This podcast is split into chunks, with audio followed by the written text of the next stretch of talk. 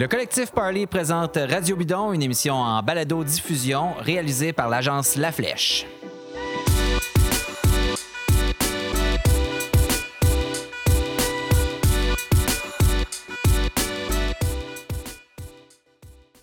Alors, on est euh, dans un endroit spécial parce qu'on est au Tour de Beauce aujourd'hui. Bonjour, Charles Stigui. Salut, David. On est euh, à la taverne Grande Allée parce qu'on s'est trouvé un endroit un peu plus silencieux que, que le bar de course euh, où il y a toutes sortes de, il y a de bruits, d'animation, de cloches, tout ça. Alors, merci à la taverne Grande Allée de, de nous accueillir. On est au deuxième étage, dans un endroit. Il y a eu un gros party hier. Le plancher est un peu collant. Ben oui, hein?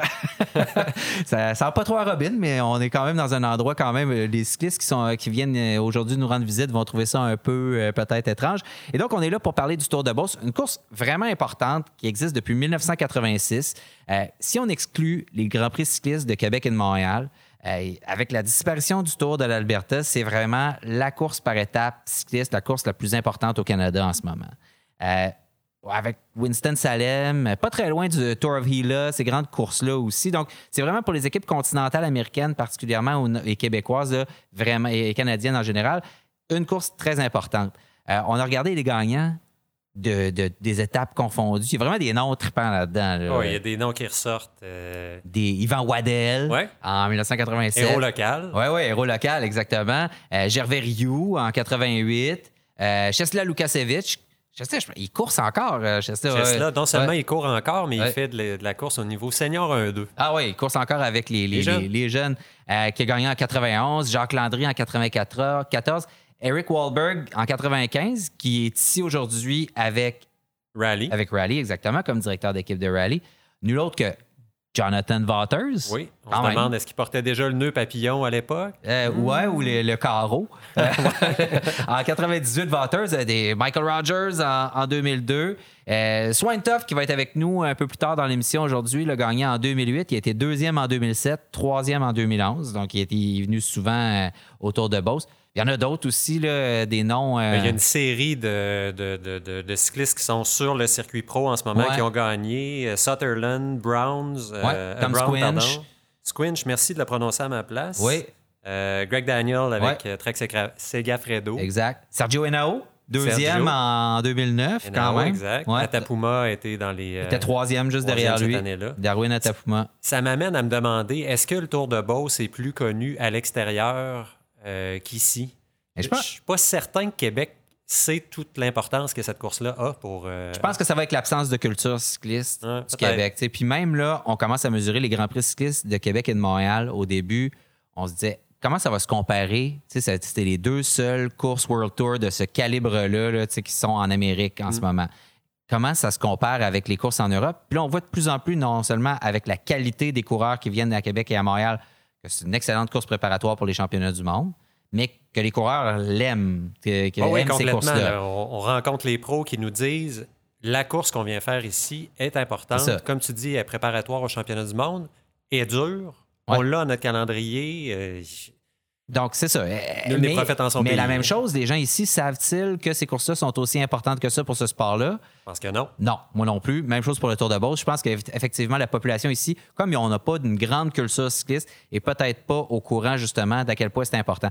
Puis c'est un peu autour de ça qu'on a bâti des, les questions avec nos invités aujourd'hui. On reçoit entre autres Gord Fraser, qui a été évidemment cycliste professionnel, qui a couru ici euh, au, au Tour de Beauce, qui a gagné des étapes et qui aujourd'hui s'occupe de Silber, une équipe de développement.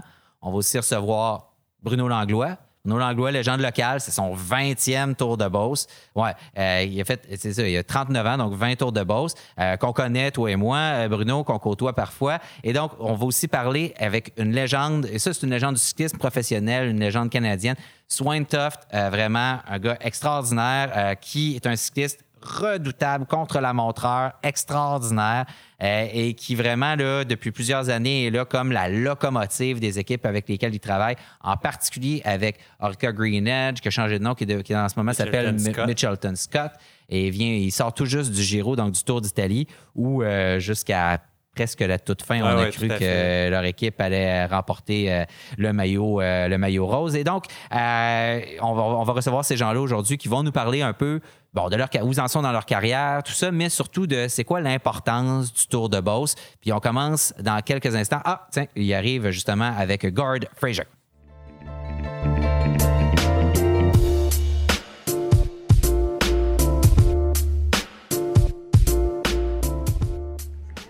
les euh. Voici les hommes en bleu qui se disent euh, Ouais, ben Revard va devenir une menace quand ça arrive Cup. Alors on devrait accélérer ici au sein du. On ne peut pas, on ne peut pas laisser filer un client de la bande de Thomas Revard. Le passage ici à 21 tours de l'arrivée. 21 tours. 8 hommes en échappé. En tout cas, bientôt 8 seront regroupés.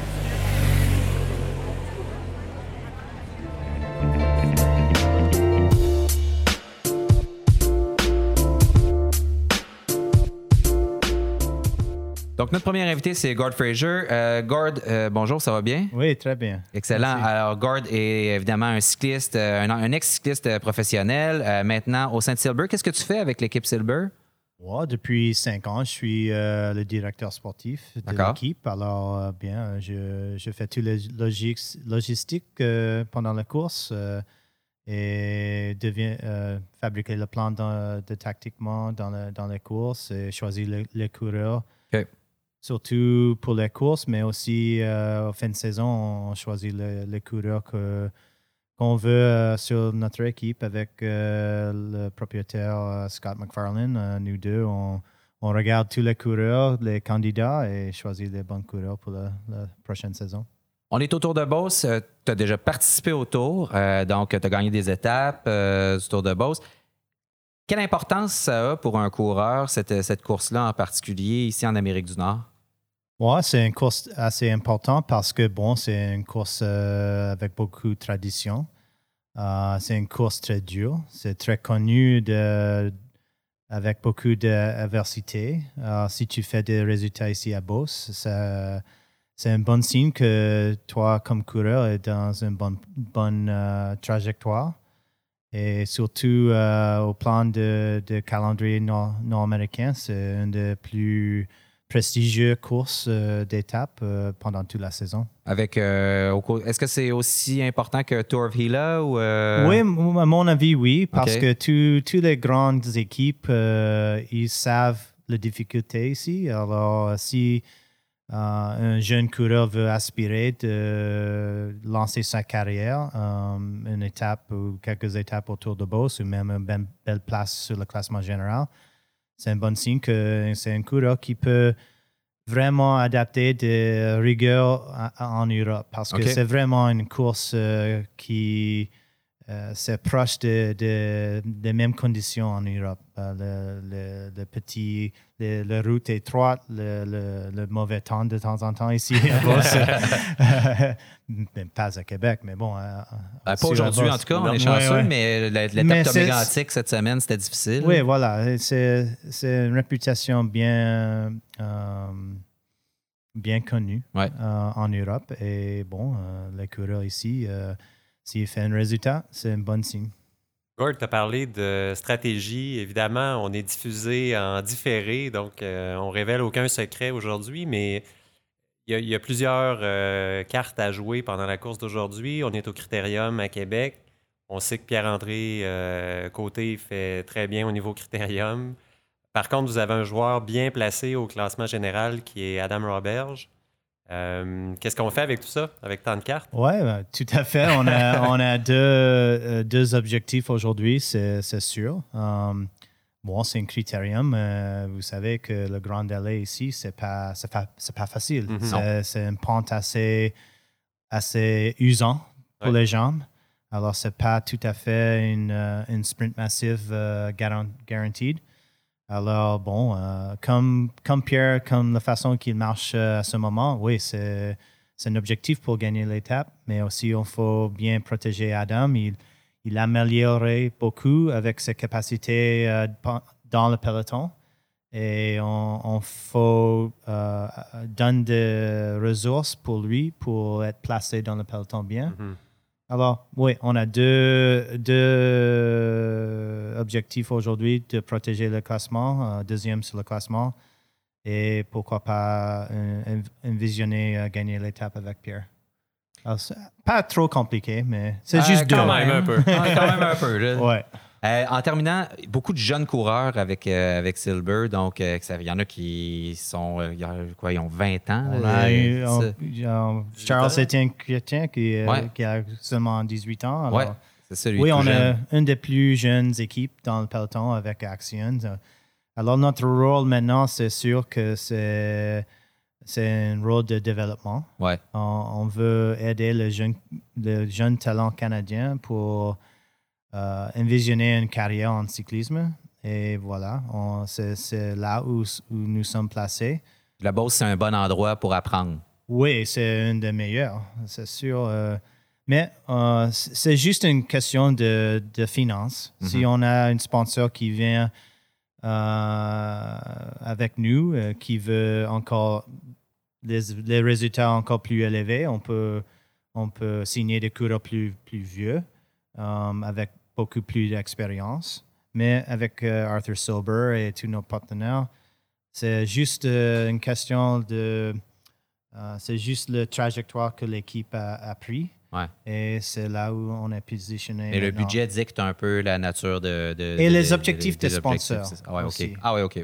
Arthur Silber, il veut qu'il donne un coup de main à notre jeune. Et c'est ça notre objectif, en mission. en- Est-ce que, d'ailleurs, parlant de finances, c'est le, cœur de, de la chose, est-ce que vous êtes assuré pendant plusieurs années encore de... Non, non, c'est toujours une, euh, une question de en parent. Mhm. Alors, non, nous, on- n'est pas assuré pour l'année prochaine. Alors, euh, on cherche des, des partenaires pour, pour garantir encore un bel futur. Et comme ça, on peut continuer notre mission et c'est de donner une, donner une, euh, une voix pour les jeunes talents cyclistes euh, au Canada. Parce que, bon, euh, sur, sur la route, euh, especially sur la route, euh, il n'y a pas beaucoup de, de, de traces. Euh, le budget au cyclisme Canada, c'est plus par- pour la piste. Alors, nous, on a, on a vraiment le- le- l'équipe qui, qui fly the flag, je peux, je peux ouais. dire, Ouais. pour la route. Alors, Tiens le flambeau. Oui. Alors, on veut continuer ça vraiment et on cherche des, cherche des partenaires. Merci beaucoup, Gord, puis euh, bonne chance. OK, merci.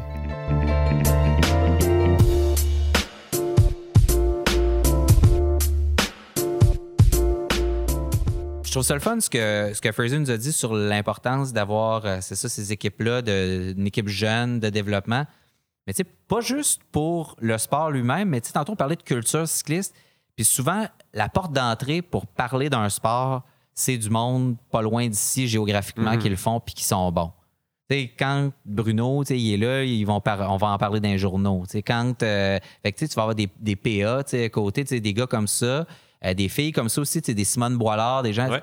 C'est ça les portes d'entrée vers le sport dans la conscience euh, générale du monde. là. L'import- ce que je trouve bien avec l'équipe Silver, c'est que c'est une équipe qui performe, à laquelle les jeunes coureurs ont envie de s'identifier, les jeunes coureurs ont envie de faire partie de Silver, mais c'est pas une équipe qui est euh, qui, qui a des aspirations, je pense, à aller en Europe.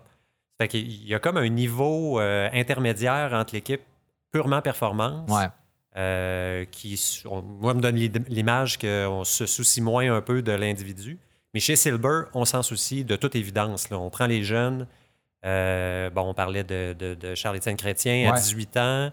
On le, on le, le- on le nurture, comme on dit en oui, latin. ça.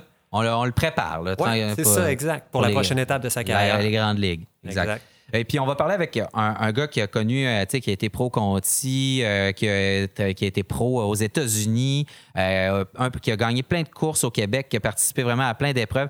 Ça fait quand même, il a 39 ans, ça fait longtemps qu'il course. Il est comme semi-retraité Ouais, ouais. maintenant. Il s'appelle Bruno Langlois. euh, c'est un, ben, un chum. Là. Moi, il m'a coaché, tout ça, on le connaît bien. Puis, euh, on est des bons euh, clients de- du Vélo Cartel, son, son entreprise. Et donc, Il va nous parler un peu là, de son rôle justement au sein de l'équipe du Québec avec qui en ce moment. On va voir qu'est-ce qu'il a à dire là-dessus, mais aussi c'est quoi pour lui être à la fin de, de cette carrière-là, une carrière prolifique?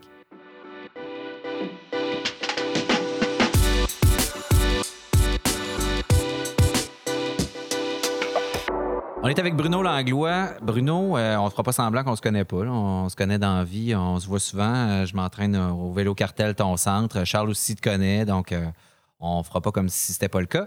C'est ton 20e Tour de Beauce. Ouais. Tu as 39 ans, fait que tu as passé plus d'années de ta vie à faire le Tour de Beauce qu'à pas le faire. Exact. Ouais. Euh, Puis tu es sur l'affiche. Ouais. Qu'est-ce que. que- Poster boy. ben, au Poster Boy, c'est quand même cool. C'est vraiment flatteur de, de te retrouver là. Ça, ça, ça, ça te- ça t'a sans doute fait très plaisir. Ouais, c'est sûr. euh, bon, quand l'équipe du Québec m'ont demandé si euh, je voulais faire le, le tour, mais dans ma tête, je voulais le faire parce que je me disais que je voulais faire un 20e, mais je savais pas avec quelle équipe. Puis bon, avec euh, euh, le vélo cartel qui me demandait beaucoup de temps. Donc, euh, j'ai quand même réussi à m'entraîner. Mais quand l'équipe euh, du Québec m'a approché, ben, je trouvais que c'était le meilleur fit pour moi parce que l'objectif aussi, c'était d'être un capitaine pour une jeune équipe, puis tous des Québécois. Donc, j'ai accepté. Puis après ça, le Tour de Beauce, ben, ils m'ont contacté. Puis bon, ils voulaient souligner ma 20e participation. Donc, ils ont un peu fait la promotion aussi autour de ça. Donc, c'est très, très flatteur pour moi. Puis je pense que c'est une espèce aussi. euh, pour eux, ben, d'avoir un, un- Québécois qui a participé à autant d'éditions, ben, c'est une manière aussi de, de, de me remercier, si on peut, on peut dire ça. Puis en même temps, ben, euh, c'est sûr que c'est motivant aussi de, de, de faire partie un peu de cette espèce de, thématique-là. là. OK. Euh, c'est ton, comme on dit, c'est ton 20e. Quelle importance ça a eu pour toi, cette course-là, dans ta carrière? Ben, personnellement, c'est probablement euh, à chaque année le- la plus grosse course. euh, bon, à part quand j'ai couru euh, au niveau Continental Pro, c'était une course qui était très prestigieuse pour tous les Québécois. Donc, c'était à côté de chez nous aussi. Puis les parcours, chaque vainqueur qui ont passé en Beauce, ben, ils ont souvent, se sont souvent retrouvés sur le Pro Tour. Donc, Ouais. c'est une course de référence. Puis en même temps, ben, ça nous donne la chance. De participer avec euh, l'élite mondiale, je dirais nord-américaine plus maintenant, mais je me souviens, il y a eu souvent beaucoup d'équipes euh, européennes, des Polonais, des Tchèques. euh, donc, c'était une manière aussi de se mesurer au peloton international. fait que l'importance de cette course-là dans mon calendrier était pas mal euh, 10 sur 10. OK. Puis c'est une course très difficile aussi. Pour toi, est-ce que c'était souvent une des plus difficiles de la saison? Oui, parce que, bon, en Beauce, euh, tu vois, l'étape cette année, Mégantic, il a fait euh, des bouts. Je pense qu'en haut du, du mont, il faisait 5 degrés, pluie toute la journée pratiquement, du vent. Aujourd'hui, il fait 28. Euh, il n'y a pas de journée facile. Euh, pour gagner le Tour de Beauce, il faut que tu sois un coureur complet. Que tu sois bon contre la montre, que tu sois capable de grimper, que tu sois capable de faire des bordures, que tu sois capable de rouler dans la pluie, dans le froid, que tu sois capable de, de rouler à chaleur. euh, donc, euh, Parce que tout se peut. Là. Ouais, tout se peut. Puis, tu sais, même demain encore, le, le tour, euh, il n'est pas encore canné. On- demain, ça risque d'être une, une grosse journée. Il y en a chaud, puis euh, les classements sont serrés. Donc, euh, de- il devrait y avoir des dégâts demain aussi. Ton rôle avec l'équipe du Québec, c'est d'être le capitaine. Tu me corriges si je me trompe. Non, exact. Ben, euh, c'est plus aussi, euh, tu sais, essayer de guider les jeunes, leur dire de quand remonter. En même temps, des fois, c'est pas évident parce qu'il y en a qui sont euh, en mode survie. C'est normal. Ils ont, ils ont 18 ans, euh, c'est leur premier tour, première année senior. Donc, euh, euh, des fois, c'est aussi des encourager. Puis, même si la journée n'a pas été bien été, de- de- d'essayer de, rebondir le lendemain. Puis, je leur raconte des fois quand moi j'ai commencé, moi aussi, je m'étais fait larguer, etc. Donc, c'est un peu ça, c'est un peu un petit rôle de grand frère aussi en même temps. Puis, J'allais euh, dire vieux sage, mais grand Ouais. frère, c'est moins, c'est moins bête trippant un peu. Ouais, c'est ça.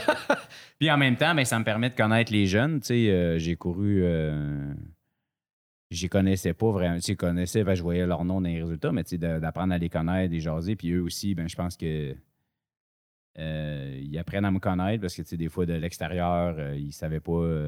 des fois, tu peux te faire des opinions de quelqu'un sans. fait que pense que les gars, on a bien du fun, puis on fait des jokes. Puis, euh, Tu côtoies des jeunes. Si euh, tu côtoyais le, Bruno Langlois de 19 ans qui fait son premier tour de là, qui, commence sa carrière cycliste, qu'est-ce que tu lui dirais? Y a-tu des affaires que tu as appris? Là, tu dis, ça, si j'avais su ça dans la vie à 19 ans, ça m'aurait aidé en tabarouette. Ben oui, c'est sûr qu'il y a plein, il plein de choses, mais euh, euh, la chose que j'ai appris aussi, c'est que sais, faut choisir ses batailles. euh, comme exemple, ici, moi, j'aurais pu essayer de monter le mont mégantique du mieux que je peux, puis faire, je sais pas moi, 25-30e, puis tu sais, euh, après ça, faire un contre-la-montre dur, puis finir dans le, dans le top 20 ou dans le top 30. Mais j'ai choisi de essayer de cibler les étapes. Donc, euh, tu sais, j'ai sacrifié un peu. euh, j'ai- monté ma. J'ai pas j'ai choisi ça euh, parce que tu sais, on peut pas être tiré partout, surtout quand on est jeune, mais tu sais, des fois j'aurais dit, tu sais, si au pied de mégantique, t'es avec le gros, mais tu sais, monte, vide-toi pas en montant parce que tu sais, ça, ça va te coûter cher pour les autres étapes. Ton but, c'est de te rendre au bout, tu sais. Donc, c'est un peu de choisir ses, ses moments, puis quand on choisit, ben, d'essayer, comme hier, l'objectif, vu que c'est une, une course plus courte, je savais que les gars, ils allaient être corrects. Fait que, c'est votre opportunité d'aller peut-être dans des échappées, d'essayer quelque chose, c'est d'aller euh, sais, euh, faire partie de la course, de ne pas avoir peur. Puis, au pire, si ça ne marche pas, ben, on, on va avoir essayé quelque chose. Mhm. Donc, euh, Ton rôle avec les jeunes, il est sorti un peu aussi de, de l'équipe du Québec. Il se fait avec Vélo Cartel, avec BL Coaching, où tu fais, tu fais du suivi d'athlètes. Ouais, exact. Je pense à Charles-Étienne Chrétien, entre autres, qui est une révélation cette année, euh, qui fait partie des gens que tu, euh, que tu coaches. Oui, exact. Mais tu sais, euh, c'est le fun aussi parce que j'ai fait un petit camp d'entraînement un peu avant avec quelques coureurs, dont Charles-Étienne. Il y avait aussi Zukowski de Silver. Il y avait Olivier Brisebois. Bon, c'est tout. Certains, certains de ces coureurs-là, c'est pour moi qu'ils entraînent, mais le but, c'est de me faire un get-together, puis un peu voir un petit build-up, puis mettre en confiance les boys. Donc, euh, un petit camp d'entraînement. Puis, ce qui est le fun, je pense que les gars, c'est que je m'entraîne avec eux, puis euh, je suis coach, mais je suis dans le game aussi, puis euh, je pense qu'ils respectent beaucoup ça, puis c'est un peu comme un role model de dire, euh, euh, mon coach, il est quand même, il est là, puis il- T'es encore capable de, dans la course. nous autres, Ouais, ouais, il nous fait mal aux jambes, puis tu sais, euh, quand je dis quelque chose, je pense que ça a un... tu sais, C'est rare que tu vas avoir un entraîneur qui va être. tu sais, Souvent, les entraîneurs euh, sont, Dans l'auto? non, oui, c'est ça, dans l'auto, ben non, ils sont, sont rendus à un point où que, tu sais, ils étaient bons dans le temps, où ils ont fait des trucs, mais tu sais, là, ils sont plus dans l'action. Ouais, Là, puis la course euh, change un peu, fait que des fois, tu peux avoir l'impression qu'ils sont largués un peu. ouais. Exact. Puis, tu sais, euh, tu sais, je je dis pas ça pour dénigrer les, les autres entraîneurs, mais c'est juste que ce, que ce que je trouve le fun pour moi aussi, l'expérience, c'est que, tu sais, je, suis dans la course avec des athlètes que, que j'aide, puis, tu j'essaie aussi de les aider dans la course, tu même s'ils sont pas dans mon équipe Mm. comme tel, tu. Euh, puis, je pense que ça, ben, ça pèse en balance aussi. là. Là, t'es semi-retraité Mhm. de la course. Euh, T'en fais encore, mais t'es plus vraiment un coureur pro comme t'as été longtemps. Là, t'arrêtes. T'es un peu comme quelqu'un qui arrête de fumer là, en réduisant le nombre de cigarettes, là, euh, Ouais, pour, euh, qu'il y en a un petit peu moins à la fin. Qu'est-ce qui est, le plus dur pour toi dans ça? Euh, Est-ce que c'est d'un côté, c'est d'arrêter de faire quelque chose que tu sais que tu es vraiment bon à faire ou s'il y a un côté euh, d'identité, tu tu seras plus un coureur pro, puis là, il va falloir que tu renonces à ce name tag-là, puis que tu changes pour un, autre name tag, qui est ex-coureur pro. Ben, c'est un peu un mélange de. C'est un peu euh, un mélange de tout. Là, je te dirais, oui, c'est dur de dire, mettons, ouais, si je me rentraînais plus, je ferais ça à temps plein, j'aurais été capable d'être là ou euh, je sais que je suis encore dans le game. Oui, j'ai 39 ans, mais je sais qu'il m'en reste encore, mais en même temps, ben, euh, j'ai fait un peu mon deuil là-dessus, puis là, j'ai d'autres objectifs. Euh, c'est plus de bâtir ma compagnie, Vélo Cartel, investir plus de temps là-dedans. Puis c'est un nouveau, cha- un nouveau défi pour moi de. de- c'est comme une nouvelle course qui commence, si on veut. Mais c'est sûr que euh, c'est dur aussi de, de, de, de prendre, de sortir complètement. tu sais. Ouais, parce Mais que je pense que j'ai quand même. euh, Ça fait plusieurs années que je, tranquillement, comme tu dis, euh, j'en fais un petit peu moins. sais, Fait que je pense que ma transition. euh, J'aurais pas été prêt de faire ça il y a quelques années, mais là, je pense que un moment, il faut, euh, faut savoir quand sortir. là. OK, mais Je pense qu'on est pas mal rendu là. Bon, ben c'est super. Mais je, je suis content de voir que tu prends ça avec, avec philosophie, mais tu sais, je suis conscient aussi que c'est- ça fait partie de ton Tu sais, je vais toujours identité. faire que du t'es vélo, ça, je vais toujours vouloir gagner. Tu sais, quand la course, je vais prendre le départ, je vais toujours vouloir euh, gagner la course. Puis, euh, sauf qu'à un moment donné, euh, je vais assez. Tu sais, tu vois, même là, euh, je me rends compte que, tu sais, comme exemple, je, je revenais à Charles-Étienne Chrétien, tu sais, il fait un- vraiment un beau tour. Puis pour moi, euh, sa réussite, tu sais, c'est comme si. euh, C'est ta réussite par Mais, extension. mais réussit pas parce que tu sais, c'est lui qui fait- procuration, ouais. Non, mais c'est lui qui fait la, tu sais, c'est lui qui fait la course. puis C'est, tu sais, moi, je suis juste son entraîneur, sauf que je me réalise un peu à travers ce que lui réalise, tu sais, dans le sens c'est que tu sais, je suis vraiment fier de lui. Puis c'est comme un peu s'il y avait un peu de ça qui, tu sais, que je pense que c'est ça qui est dans le futur, ce qui va arriver, c'est que je vais me, si des athlètes euh, performent, ben, ça va me satisfaire autant que si ce serait moi. tu sais. C'est bon. Hey, merci Bruno. Bonne Parfait. course. Puis euh, lâche pas. Good, good. Merci, boys.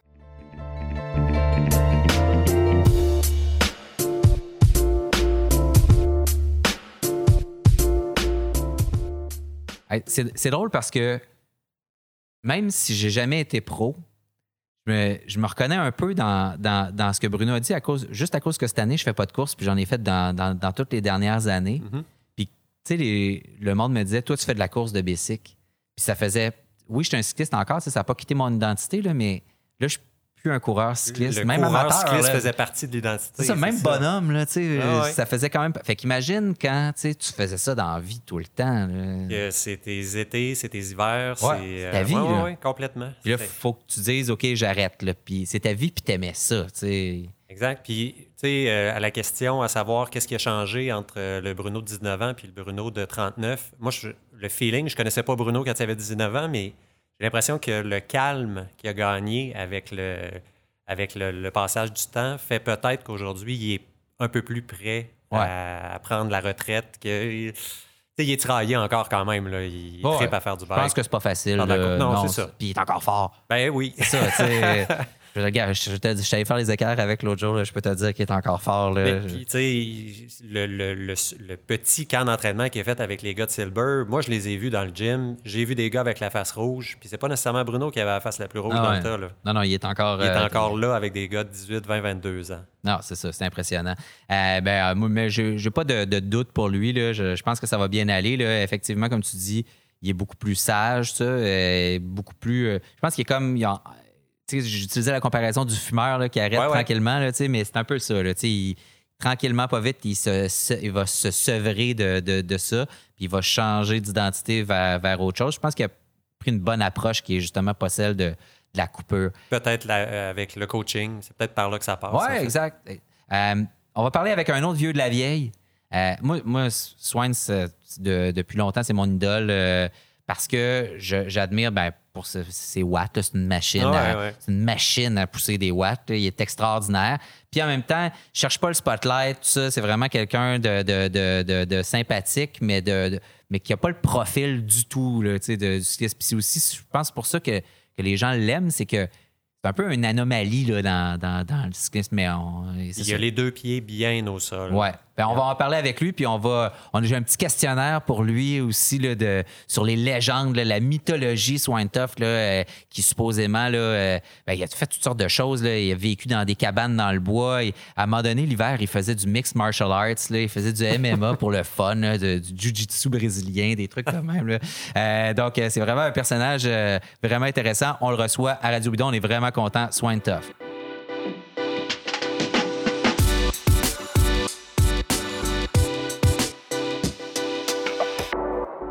On est avec Swintoff, euh, véritable légende de, de vivante euh, du cycliste, euh, l'homme fort du peloton. À sa première année euh, chez Orica Green Edge, s'était fait un nom en, tirant le peloton pratiquement à lui tout seul pendant 200 km/h à Tirreno euh, Adriatico. Euh, puis à, ce moment-là, il y a toutes sortes d'histoires qui se sont mis à affluer euh, sur son compte, euh, son côté très bûcheron, euh, homme des bois, euh, survivaliste à la limite. Euh, donc, mais surtout, ce qu'on retient de, de, de Swintoff, c'est un excellent contre-la-montreur. Donc, euh, et aussi quelqu'un capable de travailler très, très fort euh, pour son équipe, capable d'aller chasser des, des échappées, aller rejoindre des échappées, puis après ça, permettre là, au train, après ça, au sprint ou alors à d'autres coureurs, là, protéger le maillot, des choses comme ça. Euh, on va faire l'entrevue en anglais, alors vous excuserez nos, ben, mon accent, celui de Charles, euh, je le laisse excuser lui-même s'il veut le faire ou pas. Et puis, on va faire l'entrevue en anglais avec Swine qui vient du BC. Swine, uh, thank you for being here with us at uh, Radio Bidon. And um, you've been here uh, almost countless times. Uh, why coming back to race in Beauce uh, for on this last year of your uh, pro career? Well, yeah, it's, uh, it's days like Mont Megantic. I wonder why, but um, yeah, for Man, sure. you just you were at the Giro, and Momigantic is so hard. Yeah, well, it's it's different, you know. Mentally, after a Grand Tour, your mind is in a different place. So, Okay. um, yeah, it was just one of those things uh, where everything worked out. My wife is from uh, Montreal. We'd planned to come anyways, and Okay. uh, my good friend Kevin Field uh, runs the national team, so he kept asking me, and I was always like, "Oh, don't know," But uh, yeah, it just turned out uh, I decided to come, and and uh, my first time doing both was in 2001 with the national team. So I thought, you know, if this is my last year, it'll be uh, a great way to to kind of do one last both with the national team again, bunch of young guys. You say if this is your last year, I thought it was your last year. Yeah, I mean, I, the thing is, you never want to make hasty decisions after a Grand Tour. You need Uh-huh. to just uh, settle in and see how the second half of the season goes. And I'm never one to be. I think life is always changing, and we're always adapting. I think that's a beautiful thing of life. So I'm never one to be like really, you know, uh, rigid with my my ideas or thoughts. You were on the podium three times, I believe, two times. You won both in 2008. Yep. And you were second, I believe, or third another year. Uh, how important is this race in North America and how important was it for you? Uh, for me, it was it was massive. In 2001, it was the first time I realized I could maybe do this as a as a profession if, if I really put my mind to it. Um, I won uh, the final stage uh, in 2001, and that really made an impression. I think for the rest of my career, it really drove me to because it was you know good quality riders and for guys from North America, it's a, it's a place where you can come and race in a very European style race, and it's very difficult. So, anyone who's winning stages or or doing well in the overall, for sure is going to be fine in Europe as well. So, I think it's uh, I think it's one of North America's most important races. Uh, I truly believe that. It's not just a matter of us being from the area, putting the race on a pedestal. It really is important in on. Uh, Yeah, I mean the the I always talk to the guys in Europe. Most of them, the guys who have won recently, the the younger guys, they're on a on a world tour team now. You know, I think of um, Tom Squinch, for Tom example. Swin, yeah. exactly. Yeah, Yeah. you know, and I or Nathan Brown is Yeah. another one. Who's and- with the and EF, We always have great stories about both, but uh, the reality is, you you win there. Is it Win- only the win- stories after the last stage, the party and stuff? Yeah, or no, no. uh, I'm sure there's some of that too, but uh, everyone has their things. But um, yeah, it's uh, it's definitely an epic race. You've had a tremendous career so far. Uh, you uh, participated in all the Grand Tours. Uh, your first one was in uh, the one that's the the hundredth Tour, de France. Uh, not not the first one, but your first Tour de France was the hundredth one that started in Corsica. So you you were at the Giro recently. Um, do you have one cherished memory, one moment where you're like, okay, this was the highlight of my career. That was unbelievable. Ah, there's a lot of moments out there. It's funny. I never thought I would go really far in cycling I as, as I did. Like I didn't actually even want to go to Europe. So for me to like when I think back to a lot of the the moments I've had with my team, uh, Mitchelton Scott, which is really a big reason I'm still here racing. It's been such a, a great group of guys, but we've had incredible moments. But probably the one I'll take home as far as what you're you're talking about the the tour was that tour I was brought in specifically for the team time trial, and it was something that put a lot of pressure on myself. And uh, we had the team time trial in Nice, and I had just one of the best days of my life. And it's just rare when you're those things all line up together when you have a big objective, but also your body comes along with that as well. And uh, yeah, for sure, it was just it was the most amazing thing because we we took the yellow jersey, and then you know you're in the tour in your first tour defending the yellow jersey, and uh, yeah, stuff like that. It'll I'll remember for the rest of my life. Getting to wear pink at the Giro isn't bad either. Yeah, yeah, that Yeah. was a special gift from the. Wasn't it your birthday too, or something It like was, that? yeah, yeah. Uh, uh, again, it, it aligned together very Yeah. well those that day. Um, I have to talk to you about the the latest Giro because for a long while and after two weeks, everyone was pretty sure that you guys were gonna bring in the the the, the pink jersey home, uh, and then the Finestre happened, and uh, that must have been. I just want to know how did you guys and how did you personally handle it because you know it, it's a big disappointment when something like that happens, of course, but uh, you have to get back on your feet. How do you guys do that? Yeah, well, you know, we rode the race, in, in my opinion, the, to the best capability of the team we had, and our team was super strong, and none of us were disappointed. Obviously, the day that happened, that was hard to take because uh, we'd worked really hard up until that point. But the reality is, uh, Chris had a big day, and you know that's just bike racing. Mhm. And uh, after we kind of were able to reassess everything, it was we were very proud of our zero, and and as a team, it was one of our best performances, not just in one individual rider being super strong, but also that team we brought, everyone committed 100%. And to win a Grand Tour, that's what you need to do. You need also some luck, and you need some other variables in there. But uh, for sure, it was our our best moment as a team in a Grand Tour, defending many days on very like. Yeah, I speak to a lot of guys that race this Giro, and for sure, everyone believes it's one of the toughest Grand Tours they, they've uh, they've done. So Yeah. You've definitely left your mark, the team and uh, all of the individuals in the cycling history with this uh, this Giro. It, it, it will be remembered. yeah, Yeah. for sure, it's it's going to be one that'll be talked about for sure. Um, what does Swinetoft do when he takes uh, when he stops cycling? What's uh, what's the next step for you? Uh, Maybe it's not your last year, so as you hinted, but let's say it is. Uh, do you become a survivalist uh, teacher or something like that? Ah, first, I want to just take some time and just. Uh-huh. Uh, I don't want to force anything. I don't want to try and push myself into any role. Uh, I think you need to step away from the thing that you've been doing so much and kind of recalibrate where you're at in life. Um, because I think it's also a very big change.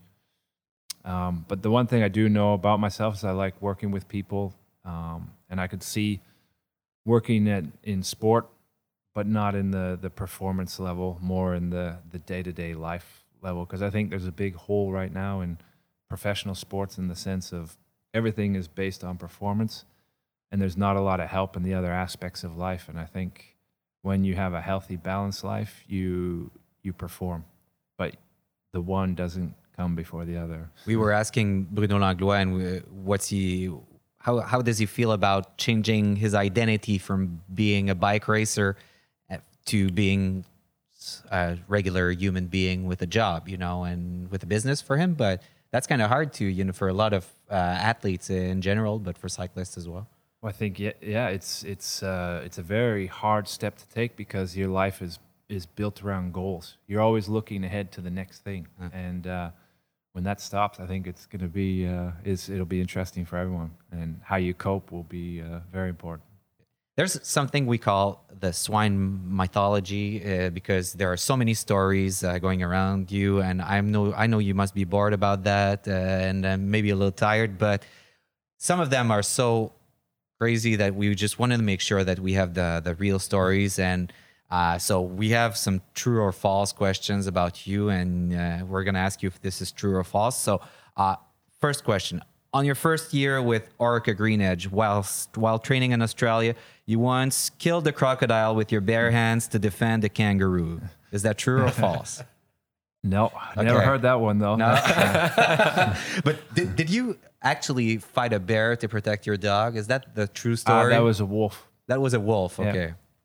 Okay. But actually, That's a true my story. dog. I wasn't Yeah. protecting my dog. I was just trying to stop them from. Uh, basically, I felt like my dog was going to get killed. So uh, yeah, Okay. I was trying to help him, but also this there was something wrong with this wolf. He was sick, and yeah, Okay. it was a strange scenario.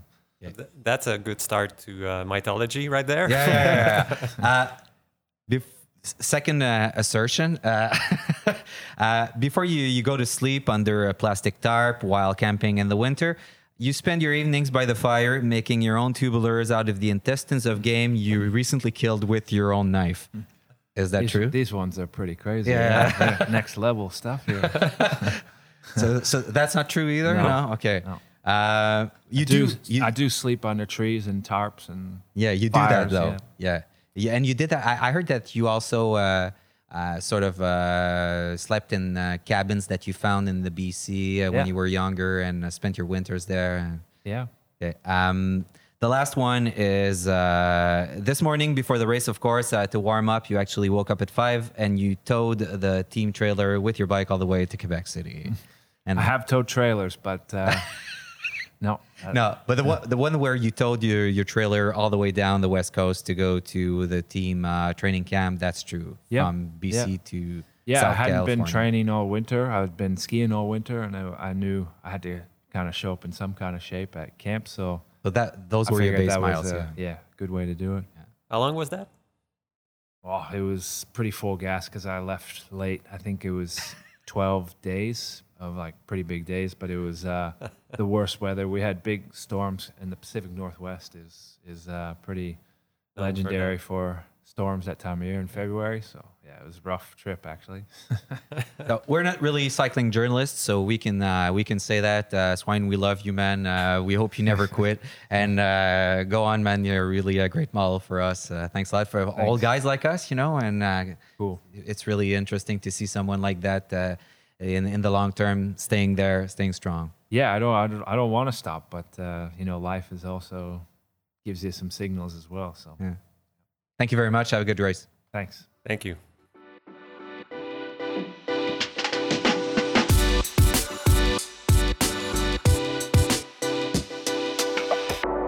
Hey, sérieux, là, Swine, il était déjà au niveau 8 sur 10 de mes idoles de bicycle. Et je pense qu'il est au niveau 11 sur 10. Ouais, ouais. Bon, David, ouais. ça fait longtemps que je te connais. C'est la première fois que je t'entends dire d'une personne que c'est ton idole, musicien, sportif, euh, toute personne incluse. Là. Ben- ben, je, je- regarde, je suis 100% d'accord avec toi. C'est la première fois que je le rencontre. Quel chic type. Tu sais, mon idole, parce que il est ce que je voudrais être. C'est-à-dire que Ah ouais. si j'étais aussi fort que lui, là, je suis sûr que j'aurais pas ce profil bas-là, puis je m'achèterais probablement une Porsche. Fait que...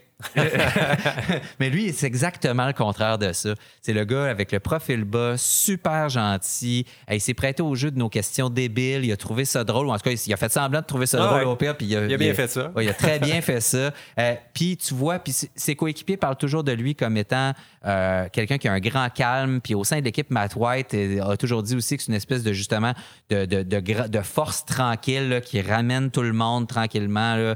Euh, donc c'est pour ça que c'est mon idole parce que il a le talent, il a l'intelligence, il a tout ce qu'il faut, mais en même temps, il n'a jamais cherché la lumière, il n'a jamais cherché à attirer les, gens, le- le- les caméras vers lui. Elles sont comme venues naturellement, parce que on- les gens se sont mis à admirer son style, sa puissance, ses qualités, dont sa modestie. Oui, oui. Je pense que ça prend ça aussi un peu en même temps pour être celui qui tire les autres pendant.